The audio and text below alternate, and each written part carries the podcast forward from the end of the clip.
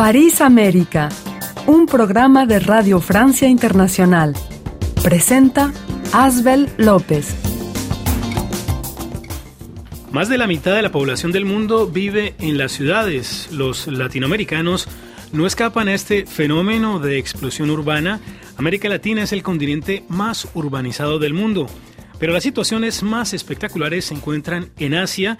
En China, por ejemplo, la zona urbana de Shanghái, que incluye tres ciudades, es una megalópolis de 80 millones de habitantes. En Japón, el área urbana de mil kilómetros que une Tokio con Fukuoka alberga 110 millones de habitantes. Ahora bien, ¿cómo crear empleo para tantos millones de personas? ¿Cómo movilizarlas? ¿Cómo adaptar estas megalópolis al cambio climático? ¿Cómo reducir la pobreza, favorecer el acceso a la educación y a la cultura? Los retos son pues enormes, pero no solo para esas ciudades, sino en general para las 4.200 ciudades de más de 100.000 habitantes donde habita la población mundial. Tenemos como invitado a uno de los especialistas mundiales en lo que se denomina ciudad inteligente Smart City, cuyo propósito es precisamente enfrentar este tipo de retos. Carlos Moreno, bienvenido a París América. Muchas gracias por la invitación, Asbel, un placer. Hace una semana usted lanzó aquí en París la cátedra Emprendimiento, Territorio e Innovación, cuyo objeto de estudio es justamente esa problemática. Usted es el director científico de esa cátedra. También nos acompaña Cristel Tomás, delegada general. Gracias por haber aceptado nuestra invitación. Muchas gracias. Ustedes van a explicarnos en qué consiste la cátedra ETI, que puede interesar a muchos latinoamericanos, pero también vamos a aprovechar para preguntarles sobre el apasionante tema de las ciudades del siglo XXI. Bienvenidos a París América. Pero también voy a saludar a un invitado también muy especial que tenemos en comunicación desde Colombia. Hola, Jorge Pérez Jaramillo. Bienvenido a París América. Buenos días, eh, muchas gracias por esta invitación tan especial. Usted es arquitecto, decano de arquitectura de la Universidad Santo Tomás en Medellín. Usted forma parte de la generación que desde la crisis de finales de los años 80 construyó colectivamente un gran cambio en esa ciudad, allá en Medellín. Muchas gracias por acompañarnos. Y voy a comenzar este programa con una propuesta a todos, a mis invitados y a los oyentes, y es que bauticemos el nuevo distrito de, París. Así es, resulta que los primeros cuatro distritos de la capital, los arrondissements 1, 2, 3 y 4, se van a unir para formar uno solo. La alcaldía lanzó una consulta popular para decidir cuál será ese nombre. La alcaldesa Anne Hidalgo propone Corazón de París, Centro de París. Eh, no sé si mis invitados ya tienen una propuesta, Carlos Moreno. Corazoncito de París. Eh, Cristel Tomás, ¿alguna propuesta para ese nombre? Ese nombre me parece el cuartiere de, la, mm, de Vivante. Vivo. Vivo. Muy bien, muy bien. Jorge Pérez, en, allá en Medellín, usted conoce París, supongo que tiene alguna propuesta de nombre para ese gran eh, nuevo arrondissement. La conozco y la adoro y por eso no me atrevería yo a ser tan pretencioso de bautizar un distrito de la ciudad, pero pero creo que las ideas que plantean Carlos y Cristel están bastante bien. Bueno, pues en todo caso tiene 20 minutos para ver si se le ocurre alguna idea. Eh, pero bueno, vamos ahora con la primera pregunta que tiene que ver con ciertos barrios eh, periféricos de las ciudades francesas, eh, las banlieues. Son un poco más de mil barrios en dificultad donde vive una población de escasos recursos y donde se registran muchas tensiones sociales. En los diarios se denuncia la existencia ahí de una contrasociedad, zonas sin ley, donde se mezclan peligrosamente la delincuencia, el narcotráfico y la yihad, la guerra santa. El presidente Macron reconoció recientemente que en esos barrios la situación es explosiva, que hay violencia, delincuencia organizada, tráfico de droga, inseguridad, si bien el presidente francés también precisó que hay personas con mucho talento. De hecho, Macron dijo que hay motivos para estar muy inquietos, pero también para tener un gran optimismo sobre el futuro de esos barrios. Carlos Monero, ¿Qué hacen en esta situación? Existen políticas urbanas y no solo de seguridad y de represión que permitan reducir ese tipo de violencia urbana en esos barrios franceses y que los expertos en smart cities, en ciudades inteligentes como usted, están explorando. Sí, claro, Asbel, es una pregunta y un tema muy importante hoy en día en Francia y en muchas partes del mundo porque no solamente París la que se encuentra con un centro de ciudad que se ha extendido de una manera metropolitana y genera igualmente, como toda ciudad, una atracción económica para las personas que tienen más medios e igualmente una exclusión y un movimiento centrífugo hacia barrios periféricos, como se puede catalogar eh, en este momento. Lo que me corresponde es un tema que, de investigación que trabajo bastante. Tengo el, honor de haber participado y continuar eh, actualmente en lo que se llama en Francia en francés les États généraux de la ville, en español los estados generales de la ciudad, que es un movimiento que concierne justamente la política social, económica y ecológica que se puede llevar a los barrios periféricos del conjunto de ciudades francesas que están atravesadas por ello. Eh, es un movimiento que ha generado uno, eh, eh, una serie de proposiciones al presidente de la República que le fue entregado la semana pasada, se llama le Plan Borloo que significa eh, vivir juntos, vivir grande.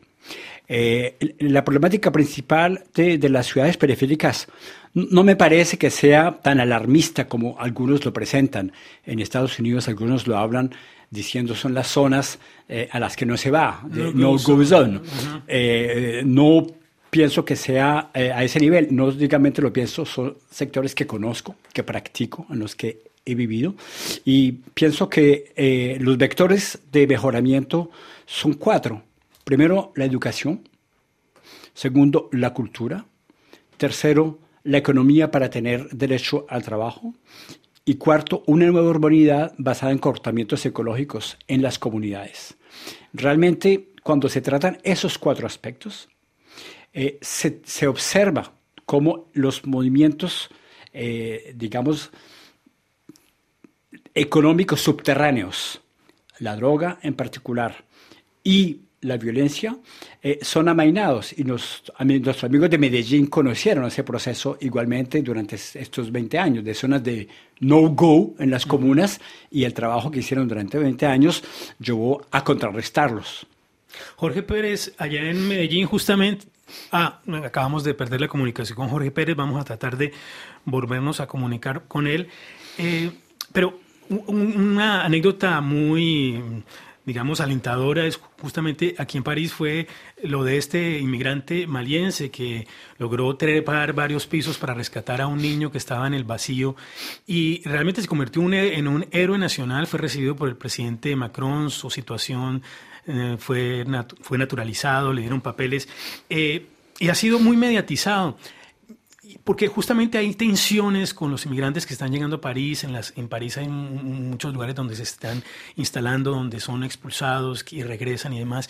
Eso también es uno de los, uno de los grandes temas de tensión en las ciudades francesas, particularmente en París. No solamente en Francia, es un tema de tensión en todas las ciudades europeas. El movimiento que se ha observado en Austria, en Hungría, las elecciones que acaban de pasar en Italia, con una desestabilización total, no se sabe a dónde va Italia, están muy ligadas al fenómeno urbano, metropolitano, las tensiones sociales y la inmigración. Eh, el día de ayer, la antigua ministra de la Justicia francesa, Christiane Taubira, que es conocida en América Latina porque ella es de la Guyana, hizo un manifiesto con 15 personalidades internacionales urbanas diciendo que el problema de la inmigración urbana y los refugiados de guerra había que tratarlo de la misma manera como se trata el cambio climático, con una visión global, transversa, internacional, como es la COP, Conference of Parties, la, conferencia de partes que reúne diversos estados que tratan ese problema.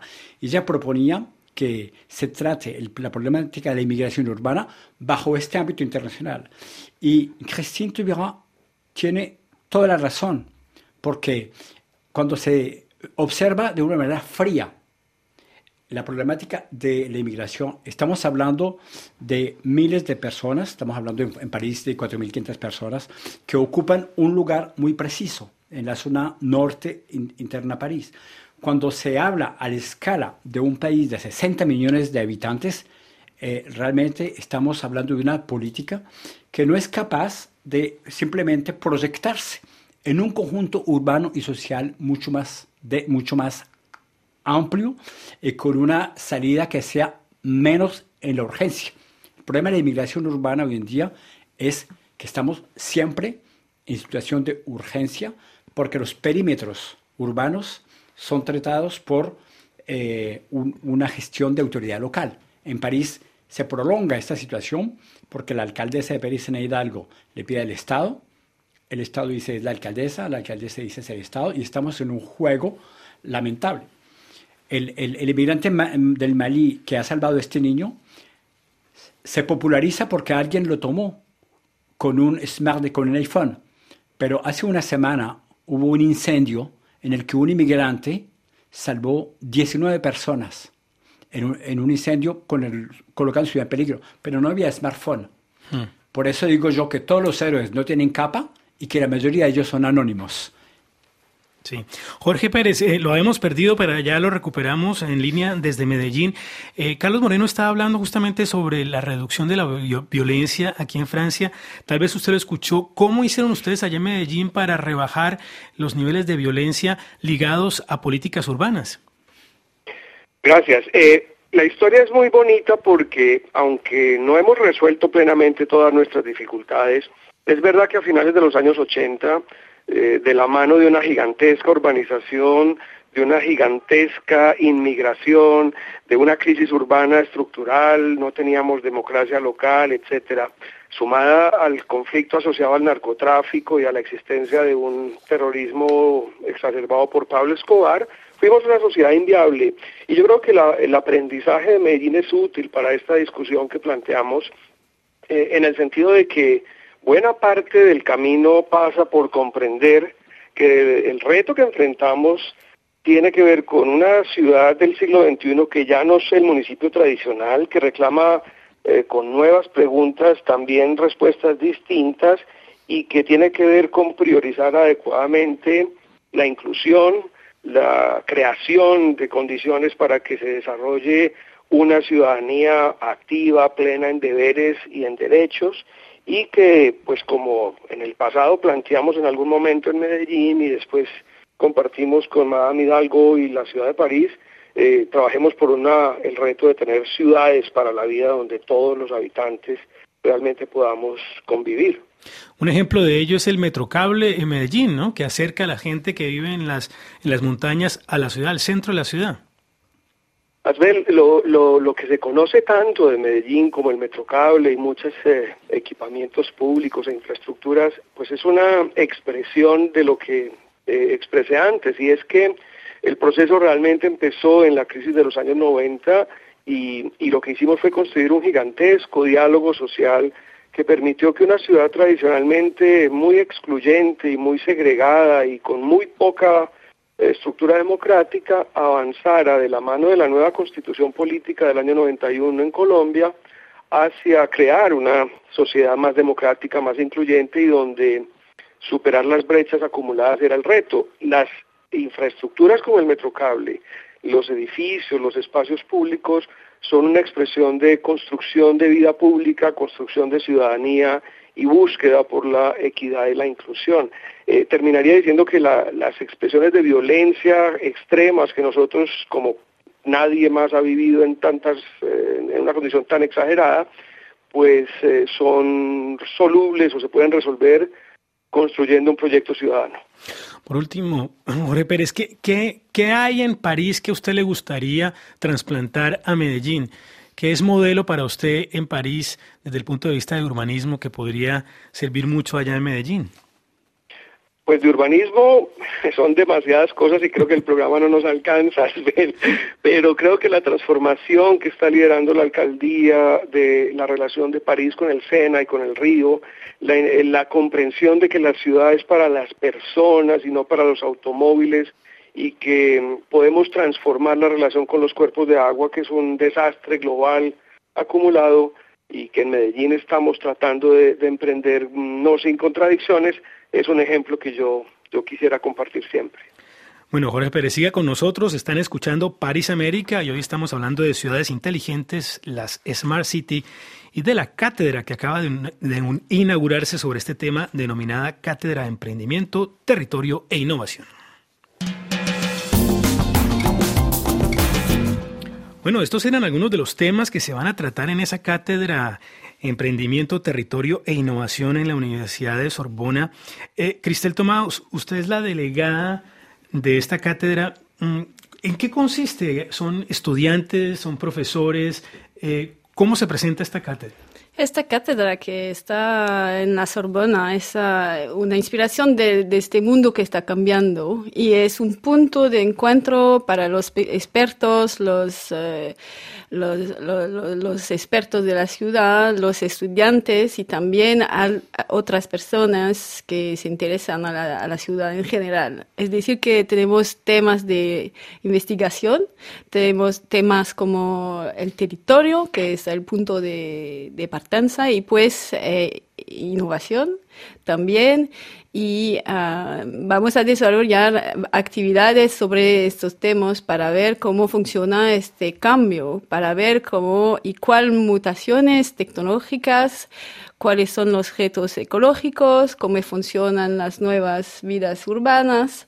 Y esta cátedra es el punto de reflexión, de, encuentro, de encuentro para las personas que se interesan a, estos temas. Y todas esas, eh, toda esa materia gris, todas esas conclusiones, investigaciones, se traducen luego en recomendaciones para el futuro. Sí, exacto. Por ejemplo, tenemos recomendaciones para las políticas públicas para 2030, por ejemplo. Tenemos temas de investigaciones como el Big Data, como políticas para la, vida urbana, para la, movilidad, para mm, eh, ver cómo la innovación funciona en la, ciudad de mañana y para ver cómo esos temas eh, permiten, permiten de construir una vida mejor y sobre todo inclusiva. Porque para nosotros en esta cátedra eh, el tema más importante eh, es ver cómo ah, vamos a construir una vida eh, mejor, inclusiva, con creación de valor económico, social y ecológico. Y eso es el tema eh, mayor de la ciudad, es decir, que tenemos varias entradas para ver cómo funcionan estos temas para construir esta, esta vida mejor para todos. Carlos Moreno, usted es el, el autor, el cerebro, digamos, el iniciador de, de, esta cátedra, eh, pero usted viene de la academia, es investigador, científico. Eh, ¿Por qué es necesario invitar también a los políticos, al sector privado? ¿No es mejor quedarse entre científicos? No. en primer lugar, eh, nunca es bueno quedarse simplemente en, un medio único. Eh, ser monofuncionario hoy en día no corresponde con la realidad de la vida, cuya mejor representación es la complejidad, complexos, lo que está tejido entre, eh, entre varios, tejer juntos. Y este paradigma que me acompaña de la complejidad, que le rendimos homenaje a Edgar Morin, en, América Latina dicen Edgar Morin, pero entonces eh, nos ilumina, digamos, con su, con su pensamiento universal. Y, es lo que hemos querido reflejar eh, en esta cátedra. De una parte, la complejidad de la vida urbana. La vida urbana son interdependencias permanentes de infraestructuras, de servicios, de hombres y mujeres y de necesidades. Y esta cátedra busca federar, no solamente en París, sino en Francia, pero no solamente en Francia, sino a nivel mundial, lo que le llamamos hub, grupos descentralizados, que federados por nuestra cátedra van a trabajar juntos, ligados, en temas convergentes, como le decía en Christel Thomas, cómo crear valor económica, social y ecológica en el siglo XXI, cuando el mundo es mayoritariamente urbano. Y científicos, estudiantes, gobernantes locales, instituciones internacionales, asociaciones, innovadores, eso es lo que construye la ciudad todos los días. Por más que hagamos investigación, la investigación per se no transforma la vida de la ciudad. Y los gobernantes, ellos mismos, necesitan igualmente inscribirse en una visión que vaya más allá de su mandato electoral de dos, tres, cuatro o cinco años. Y para eso el conocimiento es una herramienta indispensable. Necesitamos el sector privado. Tenemos empresas a título del, mecenas que nos acompañan para que igualmente se cree valor económico empleo. Necesitamos instituciones, asociaciones de alcaldes, pensadores, sociólogos, filósofos, urbanistas, arquitectos. Necesitamos que todo el, mundo de la ciudad que está en movimiento, integrando esta cátedra, nos permite tener una visión en el que el tiempo largo y el tiempo corto coexisten para transformar la ciudad. Ahora, Carlos Moreno, usted también ha invitado a Jorge Pérez allá en Medellín. ¿Cómo se va a vincular usted, Jorge Pérez, desde Medellín a esta cátedra aquí en París? Pues de todas las formas posibles. Nosotros lo que queremos es compartir experiencias, aprender tanto de lo que París y los grupos asociados a la cátedra nos compartan, como también aportar desde las experiencias que creo que son bastante inspiradoras en Medellín eh, para aportar a, este complejísimo reto que plantea Carlos. Muy bien. Cristel Tomás, eh, mm, tal vez deberíamos precisar que esto va a celebrar, tiene como sede la, la Universidad Sorbona, ¿no? Sí, exactamente. Tenemos eh, miembros de la cátedra que pueden asistir a, los cursos de la, de la, de la Sorbona. tenemos máster que está ligado con la cátedra, que es un máster de innovación que tiene también conexiones y actividades con eh, Sao Paulo en Brasil y Buenos Aires también. Y tenemos también actividades con eh, el IAE, es decir, eh, Paris, Paris Sorbonne Business School, que está nuestra partner para, para la cátedra. Sí. Y tenemos formaciones que pueden se crear ad hoc para los, por ejemplo, los, los, representantes, los representantes de la, de la ciudad eh, con organismos como l'OCDE o también como Metrópolis para um, crear formaciones muy especiales eh, dedicadas a la ciudad y a la ciudad de mañana. Carlos Moreno, ¿quién, quién es candidato, candidato potencial a venir a, participar en esta cátedra? Bueno, tenemos el, el, placer y el honor de contar con muchos eh, investigadores mundiales que participarán desde su lugar e incluso aquí en París. El honor de Jorge Pérez Jaramillo que eh, nos escucha. Hicimos el lanzamiento en París con el premio Nobel Mohamed Yunus, que presidió el almuerzo de lanzamiento junto con la alcaldesa de París. Hemos hablado nada más que ayer con Saskia Sassen, que es muy conocida en América Latina porque es de origen argentina, que trabaja en Columbia University, que ha hecho el libro Global City, de Ciudades Mundo, es su palabra que ella ha escrito. Eh, tenemos igualmente eh, un primer eh, OB que ha, nacido en Singapur, se dice en español. Singapur. ha sido nombrado en el Academic Board de Strat Design en Singapur, justamente. Tenemos igualmente una, un OB que va a ser creado próximamente en Shanghai, en, en África igualmente, en Casablanca, en Rabat, en Abidjan. Vamos a ir a Johannesburgo igualmente. Estamos cubriendo un poco planetariamente eh, el mundo y en cada ocasión tenemos socios académicos, pero igualmente tenemos em, personalidades del mundo de las gobernanzas locales que eh, colaboran. Queremos que sea eh, una colmena, si queremos darle una imagen naturista a, nuestra cátedra, una colmena con muchas abejas en las que no necesariamente hay reinas o reyes, sino eh, materia eh, gris, que, se, que se coordina y em, estamos igualmente haciendo foros, encuentros nacionales e internacionales estamos tejiendo red. Esa es un poco la imagen que, queremos con, personalidades, con laboratorios, con universidades e igualmente con el mundo de, del emprendimiento.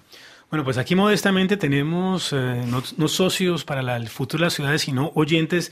Vamos a escuchar eh, algunos oyentes que nos han escrito a París América. Estamos en internet rfimundo.com. Envíenos un mensaje de voz al WhatsApp de RFI 33 6 45 60 11 26. Un saludo fraternal para toda mi gente Radio Francia Internacional. Estamos con ustedes siempre con las buenas noticias y la buena información que ustedes tienen. Nos sentimos orgullosos de pertenecer como radio afiliada a Radio Francia Internacional siempre ubicados por acá en la costa norte de los Estados Unidos de América, Boston, Massachusetts. Les habló Lucho Ávila. Hola, buenos días. Aquí en Venezuela amaneciendo. Son las 6 y 21 minutos. Saludos desde Venezuela. Roil Acosta. Somos una emisora afiliada a RFI. Un placer saludarlo. Y bueno, y sobre las elecciones en Colombia nos escribieron en la página Facebook lo siguiente, Carlos Moreno, Pedro Vargas nos dice, la cordura lleva a Colombia a elegir a Duque y alejarnos del peligro de un gobierno que nos lleve a la ruina y el hambre como en Venezuela. Leandro Castro le contesta, qué vergüenza si esos son los inteligentes de Colombia, seguiremos unidos en la inequidad y la corrupción. Jorge Pérez, un comentario muy breve sobre las elecciones allá en su país. Pues yo lo que creo es que en todo caso es una fiesta democrática y lo fundamental que tenemos que enfrentar los colombianos es comprender de una vez por todas que la democracia es exigente, que tenemos que construir mucho más respeto y espíritu de paz para poder superar los retos muy complejos que enfrentamos. Carlos Moreno, 30 segundos. Usted que en una vida anterior fue colombiano. Exactamente. El mundo entero y Francia en particular está muy pendiente de lo que pasa en Colombia. La democracia tiene que efectivamente que manifestarse, pero eh, eh, eh, en Francia decía ayer, nosotros votamos en la primera vuelta por nuestras ideas y en la segunda vuelta descartamos el que esté más lejano de nuestras ideas. Muy bien, con la razón. Cristel Tomás, un comentario sobre las elecciones en Colombia. Eh, Colombia para mí es como un, país de sueño y me hace un poco paura que, que viene, un poco miedo. sí, un poco, un poco, miedo que viene esta violencia de las elecciones. Vamos a ver cómo, cómo... Bueno, esperemos que Colombia encuentre el camino de la paz, siga en el camino de la paz. Muchas gracias, Carlos Moreno, Cristel Tomás y Jorge Pérez por este programa París América.